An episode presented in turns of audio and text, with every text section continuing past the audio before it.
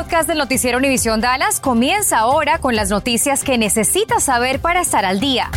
Infórmate de los principales hechos que son noticia aquí en el podcast del noticiero Univisión Dallas. El manejo de emergencia en Plano informa que provee alojamiento de corto tiempo para residentes que no tengan donde resguardarse de las gélidas temperaturas. Estará disponible en las instalaciones del Ejército de Salvación, ubicado en el 3528 de la calle 14 en esta ciudad de Plano. Abre sus puertas hoy a las 6.30 de la tarde. Hace unos minutos abrieron otro refugio para personas del área que requieran de resguardo en la iglesia metodista Oakland en el 3014 de la avenida Oakland en Dallas. Por el momento no hay muchos apagones registrados en la página de internet de Oncor, pero si usted experimenta una pérdida de energía eléctrica, repórtelo al teléfono, anótelo por favor, 888-313-4747. Por otra parte, una televidente llamó a nuestra estación para denunciar un caso de acoso escolar en Kinnedale. La madre nos dice que varias veces ha intentado hacer una denuncia, pero aparentemente no ha sido escuchada. Su hija terminó la semana pasada en el hospital. Laura Cruces nos tiene la historia. Vamos contigo, Laura. Ángel, buenas tardes. La madre me dice que su hija está siendo acosada hace ya tres meses. El último ataque habría sido obligarla a comerse un dulce con cacahuate sabiendo que la niña era alérgica. La primera vez era el niño donde la, la había pegado en la panza mi hija y luego la segunda vez es cuando la aventó contra la pared. La tercera vez es cuando la estaba agarrando del, del pelo. Pero me dice que la semana pasada fue lo peor. El niño le habría obligado a comerse un dulce con cacahuates, consciente de que ella es alérgica. Comenzó a tener, que se le estaba echando la, la lengua y luego que la estaba teniendo sensación de donde estaba quemando en el pecho y comenzó a rascarse bastante. La tuvo que llevar al hospital, donde la evaluaron y le dieron medicinas y esteroides. Ella estudia en la escuela James Arthur en Kennedale, donde asegura Carolina ha ido más de tres veces a denunciar el caso. Luego de esto volvió y finalmente pudo hablar con la directora. Ella se fijó a ver uh, qué eran los otros reportes del niño y cuando se fijó dijo que no había nada, que no habían hecho ningún papeleo ni no, no habían puesto que algo había pasado. El apoyo de los padres en estas situaciones es fundamental. El papá tiene que darle la seguridad emocional y física. Por lo tanto, el mensaje que yo le debo enviar a ella es que pase lo que pase, yo las voy a proteger y mis acciones deben ir en esa misma dirección. Carolina hace lo correcto. Me dice, mamá, ahora necesito un abrazo, necesito que me, que me abraces por un ratito, porque mm, quiere llorar, pero se aguanta. Y la, tú me puedes decir uh, lo que necesitas que diga, yo para eso estoy, para defenderte. Pero tiene temor, porque su hija mayor intentó quitarse la vida luego de ser acosada. No quiero que mi niña piense en eso, que eso es lo que tienen que hacer. El Distrito Escolar de Kennedale tiene en su página web el formulario para reportar acosos en sus escuelas. También tiene estas dos vías para reportar anónimamente cualquier comportamiento violento. Bueno, les digo que desde temprano consulté al distrito escolar para saber de este caso. Me respondieron hace algunos minutos, me dicen que ya iniciaron la investigación, ya han entrevistado a varias personas. Falta la declaración de la niña y me dice que ellos tienen otra versión, Ángel. Laura, la pregunta es si Carolina ha hecho todo lo que se supone es necesario. ¿Qué más debería hacer? ¿Qué dicen los especialistas? Bueno, el especialista me dice que como Carolina se tienen que buscar todas las herramientas, todos los canales para tratar de solucionar esto, pero también buscar ayuda psicológica. ¿Para qué? Para que ella pueda fortalecer y tener las herramientas, ella y cualquier niño que esté sufriendo de esto, para tratar de afrontar una situación como esta. Su autonomía, eso le va a dar ayuda para que puedan hacerlo. Así que Carolina me dijo que, por cierto, ya lo está haciendo. Un gran jurado acusó a Richard Acosta de asesinato capital por su supuesto involucramiento en la muerte de tres menores de edad en la ciudad de Garland. Acosta fue arrestado tras haberse entregado a la policía. Él estaba en la camioneta donde huyó junto con su hijo Abel Acosta de 14 años, quien por cierto continúa prófugo.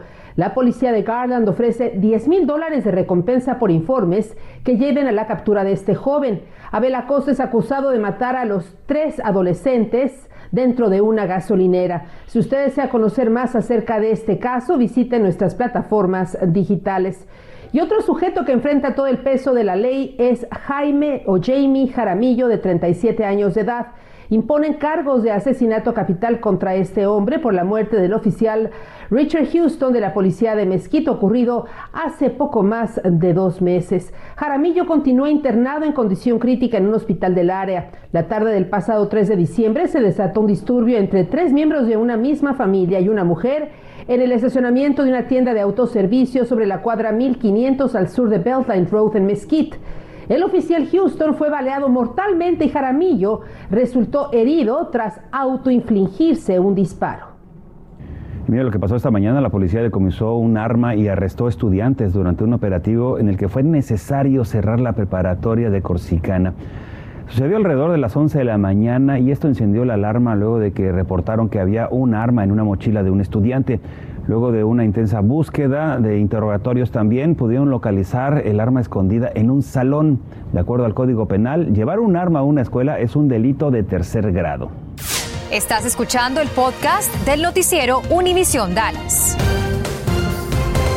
Estamos en plena temporada de la declaración anual de impuestos y por ello el IRS, el IRS emite un llamado al público, a los contribuyentes, para que elijan muy bien a su preparador de impuestos porque hay cosas que pueden hacer, pero hay otras que no deben hacer. Cintia Cano investigó y nos explica a continuación, Cintia. Recibí un mensaje de una persona cuestionando ciertas prácticas de un preparador de impuestos. Por eso platiqué con la vocera del Servicio de Rentas Internas que me dice cuándo es que usted debe de reportar a ciertos preparadores de impuestos por prácticas abusivas. Este reporte debe de ser dirigido al IRS. Hay que ser muy cuidadosos durante la temporada de impuestos, incluso cuando acudimos a preparadores de impuestos que aparentan ser legítimos.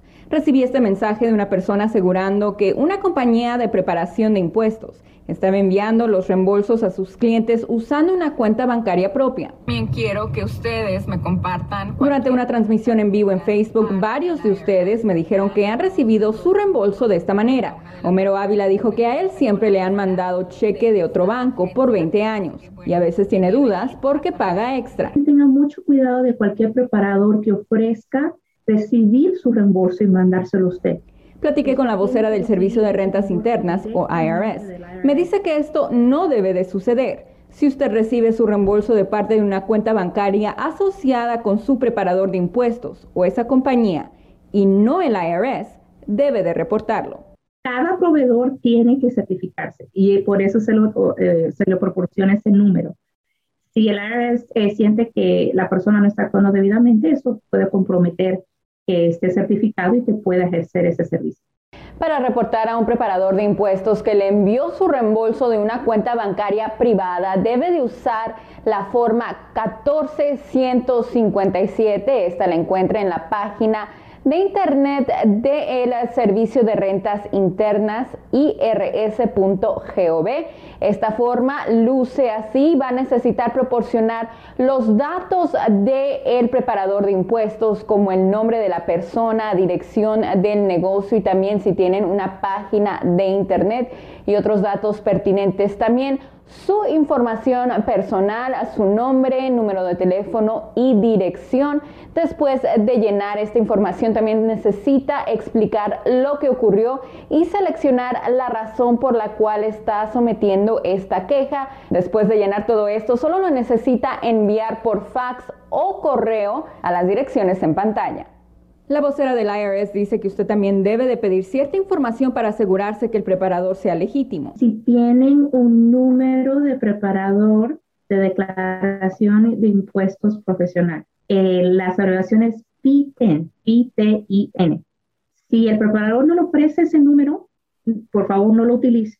Otra pregunta muy frecuente también durante nuestra transmisión en Facebook fue, ¿cómo sé si un preparador me está cobrando demasiado? Desafortunadamente, la vocera del IRS me dice que ellos no pueden regular el costo de estos servicios porque se trata de un negocio privado, pero que sí le piden a las personas que no utilicen a preparadores que basan su costo en un porcentaje del reembolso que usted recibirá. En Dallas, Cintia Cano, Noticias Univisión 23. Los choques vehiculares siguen siendo la principal causa de muerte entre adolescentes en todo el país. Si le tengo las cifras, TextDot refuerza su campaña a lo largo de este mes bajo el lema Adolescente, abróchate el cinturón o obtendrás una multa. Busca concientizar a los conductores más jóvenes, aportarlo en cada asiento y en cada recorrido. Y ahí le van los datos. Mire usted, en el 2020, 46% de los conductores adolescentes, es decir, 138 de cada 300 murieron en accidentes vehiculares y no portaban su cinturón de seguridad. El no hacerlo implica multas de hasta 200 dólares. En tanto, la policía de Halton City acaba de arrestar a una persona sospechosa del tiroteo sucedido ayer en la calle East Ridge, en donde resultó herida de bala una menor. De acuerdo a la policía, la persona detenida realizó una serie de disparos a coches y a casas de la zona, hechos desde un vehículo en movimiento. En esos momentos, la policía interroga a la persona detenida. Si bien se registra una disminución en los casos de Omicron, los contagios por gripe han comenzado a subir y esto de acuerdo al Hospital Cook Children's. Pero ¿qué es lo que se tiene que hacer para evitar que sigan creciendo los contagios? Bueno, pues el Hospital Cook Children's nos recomienda lo siguiente. Mantener a los niños con síntomas en casa. Tienen que pasar por lo menos 24 horas para que los niños puedan regresar a la guardería o a la escuela o a sus actividades. Y para esto no tienen que tener fiebre ni tampoco tienen que tener algún medicamento. Y por último, algo bien importante que hemos venido practicando durante los últimos años, dos años, es lavarse muy bien las manos y cubrirse la boca, sobre todo cuando uno va a estornudar, ponerse el brazo adelante de la boca, así. ¿Qué tal? Muy buenas tardes. La Liga Nacional de Fútbol Americano no investigará de momento a los Dallas Cowboys luego de que saliera a la luz un reporte en el que un ex trabajador habría grabado a escondidas a porristas mientras se cambiaban en su vestuario. De acuerdo a un reporte de la cadena ESPN, el expresidente de comunicaciones Rick Darlimple es la persona que habría hecho esto en el 2015 y de acuerdo a un documento, los Cowboys le habrían pagado 2.4 millones de dólares a las cuatro porristas para no tener que ir a corte. De momento, los Cowboys no se han manifestado al respecto. El FC Dallas tendrá mañana una práctica abierta al público a partir de las 10 y 30 de la mañana en las afueras del Toyota Stadium, específicamente en el campo 4. Esto previo a su último partido de pretemporada este sábado en casa ante el Houston Dynamo. Los Toros harán su debut de temporada regular el sábado 26 de febrero, recibiendo a Toronto en Frisco. Yo pienso que todos aquí se lo merecen. Yo también estamos aquí, todos somos, somos iguales. Yo no me siento arriba de nadie, yo no me siento que soy la, figura de aquí. Pero sí es un honor que me hayan escogido a mí. Alex Espinosa, atleta de la preparatoria de South Garland, viene de recibir un gran obsequio, cortesía del gimnasio de la policía de la ciudad. La policía de Dallas nos acaba de confirmar que un niño de 5 años de edad se encuentra hospitalizado luego de que fuera atacado esta tarde por un perro. El incidente ocurrió en la calle Timberglen Road en la ciudad de Dallas. El menor está en condición crítica, pero estable. Tan pronto tengamos más información sobre este caso, le estaremos divulgando. Por lo pronto, muchas gracias por su asistencia. Gracias por escuchar el podcast del noticiero Univisión Dallas. Puedes descubrir otros podcasts de Univisión en la aplicación de Euforia o en univision.com diagonal podcasts.